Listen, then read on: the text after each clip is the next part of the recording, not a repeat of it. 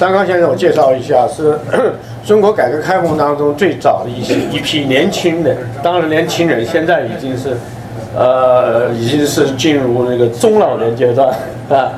最早的一批年轻人，在一九七九年召开了这个当时的务虚呃这个理论的一些推务虚会，推动中国改革开放。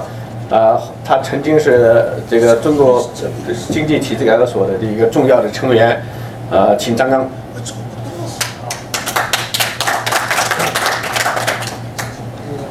大家下午好，昨天夜里头到的，结果正好朋友告诉我静静他们在那，所以他他说今天有个会，非常重要，他还特别叮嘱一定让我要啊稍微准备一下。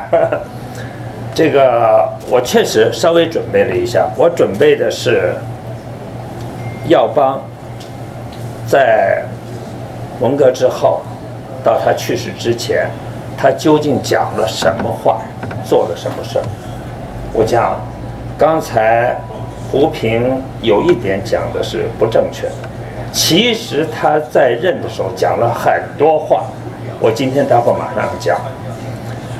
那么，三十年前的四月十五号，是耀邦过世了。那么由此的话呢？很多人由于耀邦的过世，会想起两件事情。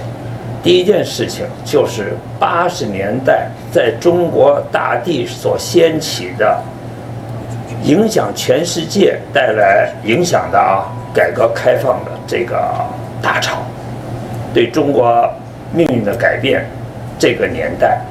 第二个不能忘记的，就随之而产生的八九民运。和六四屠杀，所以我们今天在三十年后的今天，大家坐在一起，很多亲历者，那么来参加这么一个会议，我想我个人认为呢，胡耀邦，包括赵子阳，是中国共产党建政以来。不忘初衷，真正不忘建党初衷的，啊，真正有着这个世界大同理想的，而且都是襟怀坦白、赤诚的、纯真的人，是中国共产党里头少有的杰出的共产党人，所以我对他们一直持有崇敬之心。今天在这里头，我还是这个态度。这个，我想讲一下，就是粉碎四人帮之后，叶帅啊曾经派岳显明去耀邦家，第一个是拜会，第二个是想听听耀邦对于治国的建议。当时呢，耀邦讲了三条，第一条叫停止批邓，人心大快。第二条叫做冤案一捋，人心大喜。第三条叫生产狠狠抓，人心乐开花。后来在我们中共的和体制内的朋友们，把它誉为叫隆中三对。隆中三对，应该说耀邦提出的这三条。实际上一直在他的任期各个任职上和改革开放中都贯穿的这三条，也因为这三条，使得大家对八十年代充满了怀念。大家，我想很多到一定年龄的人都知道，在耀邦担任中央党校副校长时期，他创办了理论动态。引起中国改革开放最重要的一场前期思想准备和理论准准备，就是实践是检验真理的唯一标准，就是由理论动态开始最先发布，后来是光明日报。那么这场真理标准的大讨论，三十年后的今天，我们来讨论，仍不过时啊。想想我们今天这场讨论过时了吗？面对中国的社会没过时，所以他的对中国从解那个文革之后的拨乱反正、解放思想，乃至我们今天社会中国要发展，都奠定了非常重要的理论基础和思想基础，这是耀邦不可磨灭的功劳。在他担任中央组织部这个负责人期间的话呢，大规模的平反冤假错案，光是干部就平反了三百万人，给地富反坏右摘帽两千万人，这个平反从三反、五反、文革到文革，呃，到这个反右。所牵扯的人有多少人呢？一个亿以上，这在中国是了不得，需要多大的这个毅力、魄力？这是在，尤其在文革之后，那时候整个中国社会左倾思想、顽固势力还非常猖狂，他能够顶着压力，使极大的魄力做出这样的举动。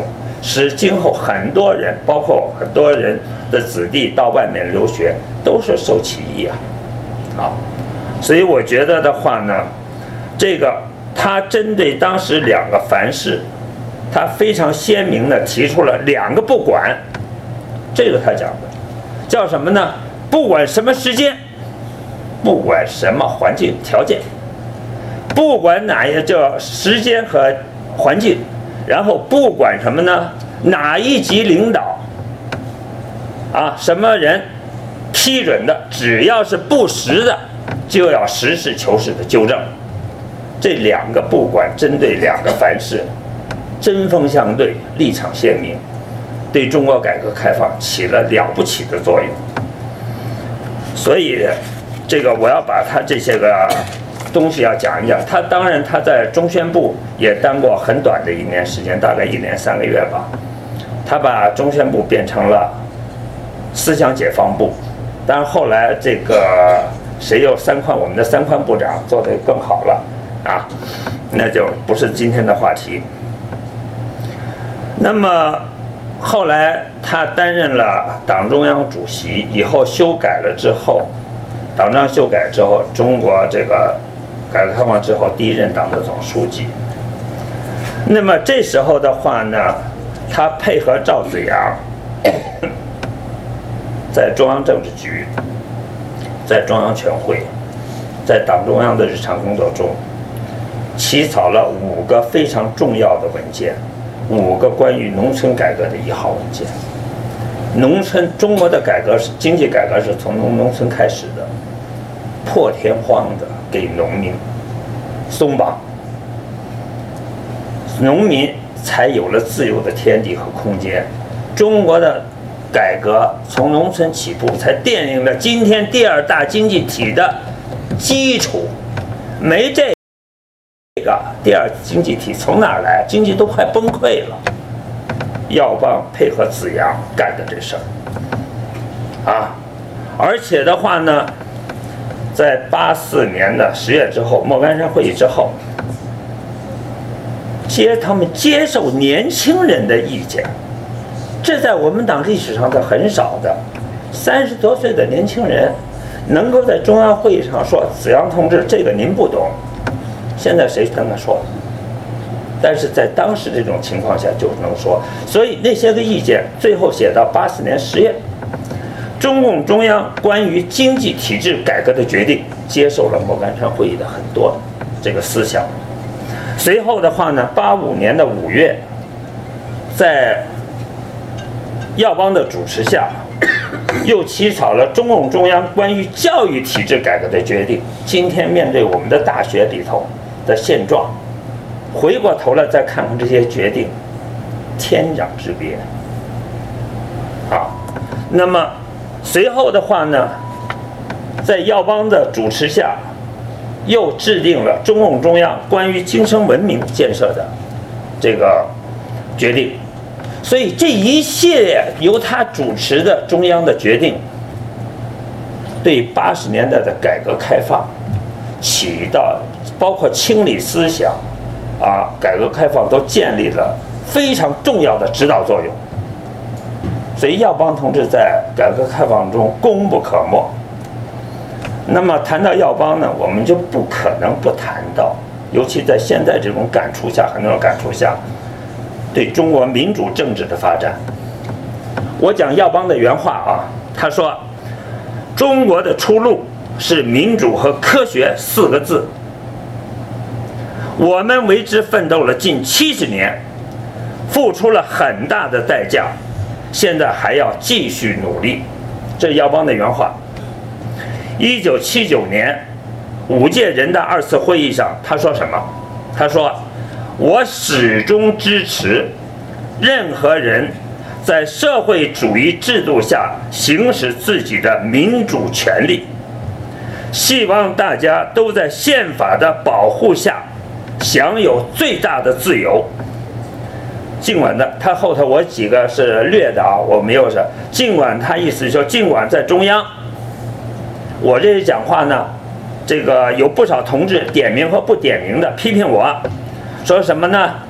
说我这个支持啊违反四项原则、基本原则的所谓民主化啊运动，助长了无政府主义，这都是他当时的原话啊。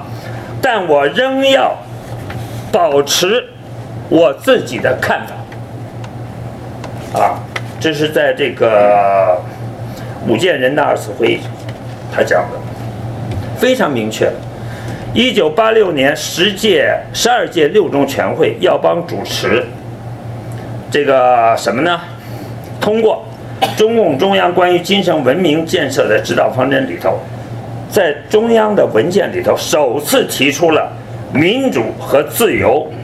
平等和博爱的观念，是人类精神的一次大解放。这文件里头都有，是人类，是社会主义的伟大目标之一，也是社会主义精神文明在社会生活中的实践的重要体现。我们党前后有这样的领导人，有这样的文件吗？没有，只有耀邦主持下。我这讲的都不是我的话，耀邦的话。今天我们在纪念耀邦的时候，重温这些话，我们感是什么感觉？大家都可以有感觉。而且耀邦他最突出的是什么呢？他全在他的离任之前，被迫下台之前，他全力推动的是党和国家生活的。正常化和民主化，推进废除党和国家领导人任职的终身制和家长制。他对个人崇拜和独断专行，包括苏联模式，是深恶痛绝。用他自己的话说：“危害之烈，莫此为甚。”就讲这个个人崇拜和独断专行。他进而说什么？搞个人崇拜，第一根本谈不上民主生活，第二根本谈不上实事求是，第三根本谈不上思想解放，不可避免的要搞封建复辟。所以我们必须下最大的决心，把这种恶劣的风气纠正过来。这耀邦的原话，大家听听，振聋发聩。他说：“不然，什么生动活泼的政治局面，什么朝气蓬勃的创造性，都起不来了。所以，我们现在在中国大陆生活的，经过八十年代人，我们大概都记得几几句话。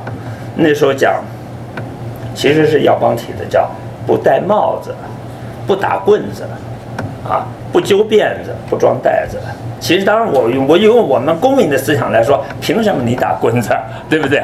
但是从那个时文革时候走出来，这是了不起的，啊！而且他自己身体力行，从善如流啊！耀邦是从善如流，始终他以身作则，保持民主精神，啊，民主意识和民民主作风。所以我讲的这些个的话呢，都是八十年代的时候。耀邦任职的时候讲的一些话。所以我对胡平那个啊稍微做一点纠正。其实很多，因为他可能在党内在会议上并不是全部公开，但是我要把这些个来讲一讲。所以正是因为在耀邦和子阳主持中央工作的情况下，我想凡是经过那个时候的人都会非常对八十年代有所怀念，因为那个年代是人人心情舒畅，每个人为国家的发展。那真是不计名利，真是不计名，全身心的投入到国家改革开放的宏大事业中去。所以的话呢，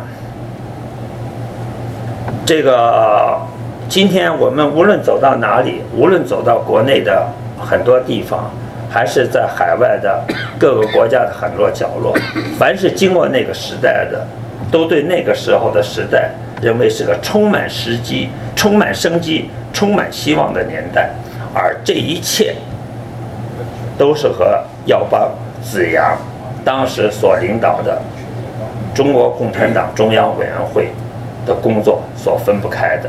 所以在今天呢，我们